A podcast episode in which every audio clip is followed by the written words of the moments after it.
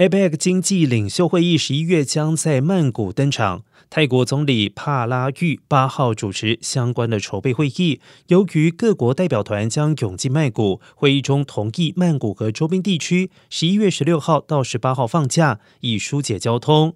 总理府会后发布新闻稿指出，帕拉育指示相关单位要让民众了解泰国主办 APEC 会议的重要性。